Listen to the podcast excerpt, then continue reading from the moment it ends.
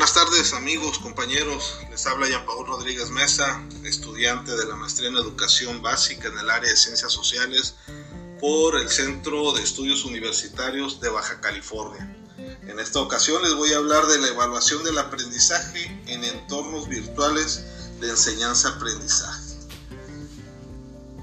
El tema es interesante, compañeros, amigos, porque es lo que estamos viviendo en la actualidad el sistema educativo en sí, el sistema educativo nacional en sí, entró, eh, le entró al reto de trabajar a distancia por el virus COVID-19. Recordándoles a todos ustedes que estamos trabajando a distancia desde el ciclo escolar pasado, del mes de marzo a, a julio, y en este ciclo escolar pues no fue la excepción, seguimos trabajando a distancia y esto nos presenta un montón de retos compañeros.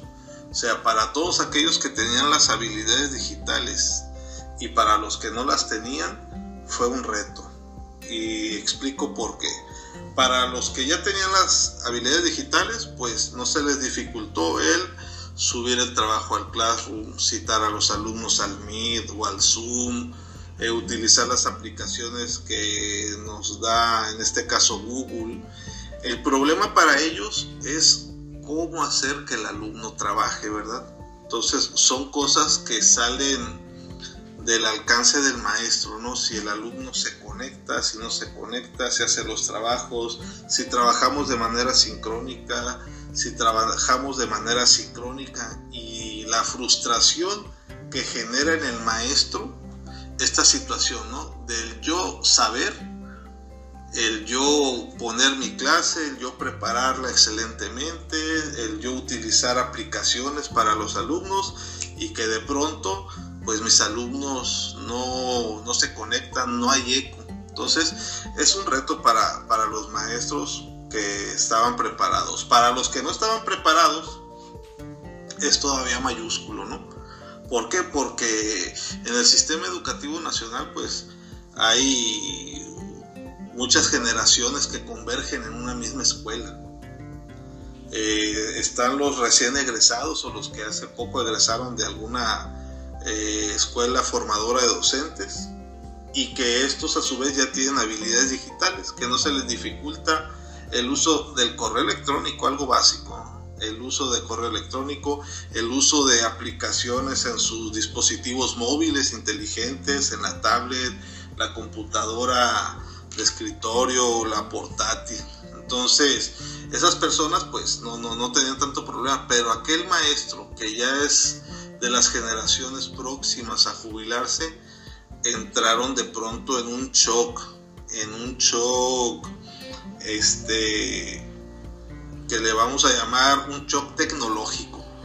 ¿Por qué? Porque hay maestros que ni siquiera tienen teléfono, que ni siquiera le saben al teléfono y que tuvieron que entrar en la dinámica del trabajo a distancia. Entonces, este sí es importante analizar este tema desde el punto de vista más cercano, ¿no? Para aquellos que trabajamos en el sistema educativo, llámese en, cualquier nivel, en educación básica, en educación media superior o superior, o de pronto en posgrado.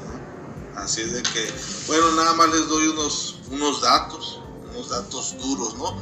Acerca de las primeras publicaciones de aprendizaje a distancia se dan a partir del año 2000.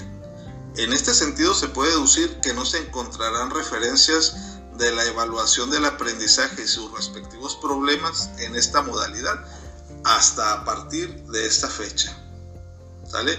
Y esto significa que la, el aprendizaje se daba solamente de manera presencial y que la educación a distancia es realmente nueva. Para los docentes ha sido un reto adaptar las formas de evaluar en el trabajo a distancia ya que no se recogen las mismas evidencias en línea que de manera presencial. Así que es sumamente importante poner atención al tipo de evaluación que se vaya a practicar. Ahora bien, antes de la aparición del Internet era difícil o casi imposible acceder a una educación a distancia. La tecnología del nuevo milenio ha permitido a las personas acceder a una oferta educativa más amplia y de calidad. No obstante, al principio había escepticismo acerca de la calidad en los cursos a distancia, y eso se debía al desconocimiento por parte de los interesados. Actualmente, las diversas plataformas que ofrece la red permiten que exista una diversidad de opciones para cursar en línea, como se dice en el argot tecnológico, e-learning. En la educación básica se habían hecho esfuerzos por impulsar el uso de las nuevas tecnologías aplicadas a la educación con cursos presenciales masivos, poco organizados y muy pobres de contenido. Y si a esto se le suma la apatía de la mayoría de los docentes que eran renuentes a la tecnología, era de esperarse los resultados. Los primeros ejemplos que existen fueron las tablas de enciclomedia, que realmente no fueron utilizadas con los propósitos académicos con los que fue diseñada y que al final se convirtieron en auténticos yonques tecnológicos por la falta de capacitación y compromiso de ambas partes, llámese docentes y sistema educativo. El trabajo a distancia e implementación de las nuevas tecnologías y aplicaciones que sirven de apoyo en esta modalidad no están desprovistas de problemas a la hora de ponerlas en prácticas, ya que los docentes y alumnos deben contar con el equipo de cómputo, corriente eléctrica, señal de internet y que no falle ninguno de estos elementos, así como las herramientas y software que se requieren para el buen funcionamiento. Algunas de las aplicaciones que se usan actualmente son Classroom, Zoom, Meet, Moodle, Kahoot, WhatsApp, Chrome, Gmail, entre otras tantas para llevar a cabo el trabajo de forma organizada, novedosa e interesante para los estudiantes. No es una tarea fácil en absoluto y más de una vez casi se olvidan los aspectos educativos por el brillo de los tecnológicos, dice Cole en 2010.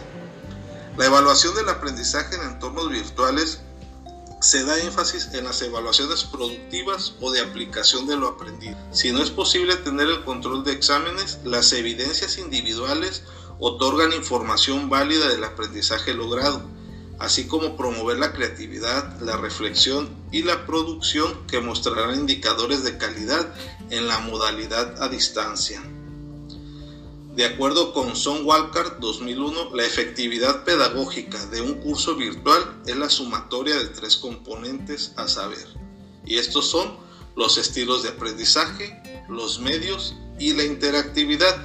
En este caso, en la CVC, este, estamos en esta modalidad y la verdad, por el nivel que, en el que estamos ya de maestría, eh, debo decir que estamos dentro de esos tres componentes, ¿no? Los repito, son los estilos de aprendizaje de cada uno de nosotros, que ahí los manifestamos, los medios y la interactividad que tenemos en función de los trabajos que hacemos. Si bien es cierto, no es presencial, tenemos manera de interactuar por medio de hasta del WhatsApp con los compañeros y preguntar y sacarnos de dudas y tener reuniones en Meet o en Zoom, depende, ¿no? Entonces, esos estilos están a flor de piel en este tipo de, de trabajo a distancia.